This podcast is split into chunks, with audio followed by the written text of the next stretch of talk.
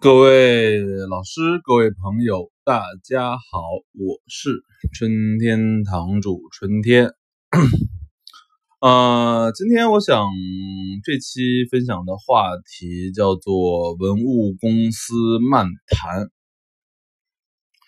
啊，首先我来说一下吧，说一下我自己，就是我其实起步期的时候，经常的买文物公司的文物啊。啊，虽然价格贵一些，但是我觉得可能文公司的火漆或标签之后，肯定保真啊，包括安全度都高一些。然后，当然我到今天为止，我可能现在买文公司买的少了，我反而会卖给文公司一些瓷器啊。啊，这就是一个眼力的变化导致的，对，因为当时你一开始不确认嘛，嗯。然后我先说一下，就是我对于文物公司的一个一个呃分类吧啊。首先，我认为有几个文物公司是值得信任的，就是北京文物公司、上海文物公司、广州文物公司，再加上苏州文物公司、镇江文物公司、扬州文物公司啊。天津文物公司啊，就这几家文物公司，我现在看起来仍然是百分之百真货，嗯。所以，如果大家真的要去文物公司买东西的话，就刚才说的这些文物公司，可以就是比较放心的购买。当然，我们也都知道，文物公司的价格大概是行价的两倍啊，或者说是一点五倍到两倍之间吧，嗯。就比如说一瓶子，市场价三千，文物公司就是七千五。或者说是六千五啊，这个价格，好吧。然后我们再讲讲文物公司的起因，就是从历史到现在吧。啊，这也就是我准备分为两个阶段来谈，就是改革开放前和改革开放后啊。先说改革开放前，一九五零年到一九八零年的，嗯。其实上个世纪的六七八年代呢，其文公司收购了大量的啊，在民间收购了大量的啊。那个时候，因为文物经营并不是像现在有，比如拍卖、有私人经营这些渠道。你家里如果有一件老瓷器、老玉器、老书画，那你只能卖给文物公司啊，这是唯一的渠道。你如果卖给别人的话，就算投机倒把。所以当时文物公司确实收了大量的真货。嗯，因为文物公司收到了这些文物之后呢，它其实也会有一个筛选啊，比中比较好的、比较珍贵的、比较珍惜的，都送到博物馆，送到一些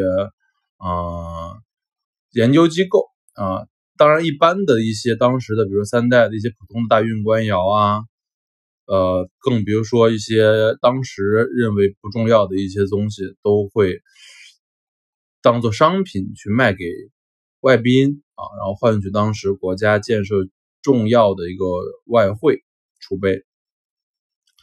当时文公司确实也有内柜啊，内柜这个可能大家还不知道，就是内柜就是为了内宾研究学习用的。而内宾的这个等等级主要是包括的就是行政十三级以上的干部。行政十三级是什么一个级别呢？就是现按现在的话，就就是应该是正厅级以上啊，正厅级以上的干部。当然呢，当时收购的时候，对于各种各样的文物啊，我是见过那个本子的，嗯，有一个专门油印的一个定价本啊，什么样的东西，碗盘碟啊，谁的书画，多大的大轴，多少钱一张啊，是有一个比较细化的价格标准的。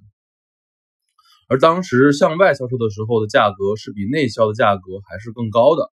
所以当时就是为了挣外国人的钱嘛。到了一九八零年之后啊，就是改革开放了之后呢，其实，呃，这时候的收购呢，嗯，我是听就是也是老老前辈说，就是当时的文物公司收购，其实是每天固定发一个号的啊，发一定量的号的，就是每天，比如说我就是收二百件东西，所以就是在比如说啊，把这个号。是当前天发完，然后你第二天过来过来卖。所以当时如果你从郊区啊，或者说外地骑车到这个，比如说是上海的公司到上海吧，你带上两个比较两个瓶子，想卖十五块钱，但是今天的号已经发完了，你们排上队，那么你就卖不了。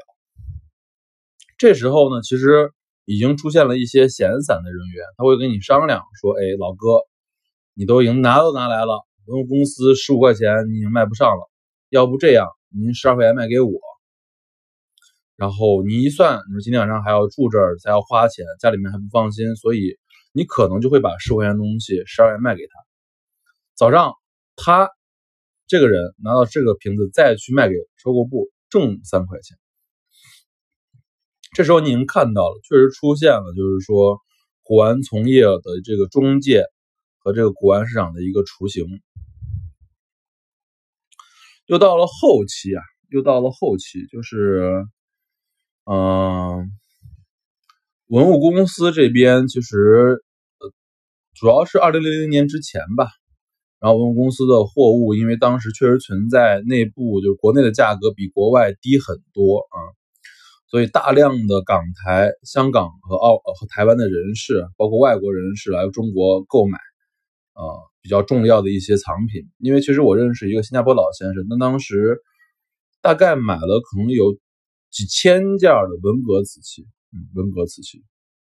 现在他应该是新加坡或者说全国最大、全世界最大的文革瓷器的一个收，呃，收藏家，嗯。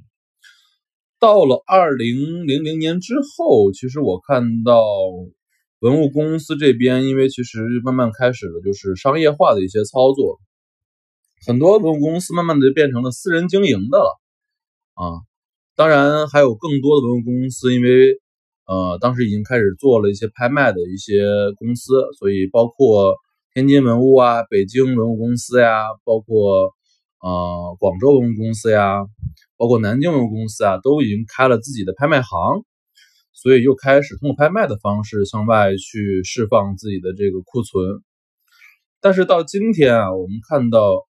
嗯，我认为啊，其实文物公司的资源在。慢慢的枯竭，为什么这么说？因为其实我今天就知道，就是可能上个月扬州和浙江公司就找某私人大行啊，可能买了有六千多万的东西，就说明文公司的库存其实是在慢慢的消融，它也在民间重新再去征集，好吧？然后今天就就讲到这里，讲一下文物公司漫谈。大家好，我是春天堂，物件开门不解释，春天堂藏词。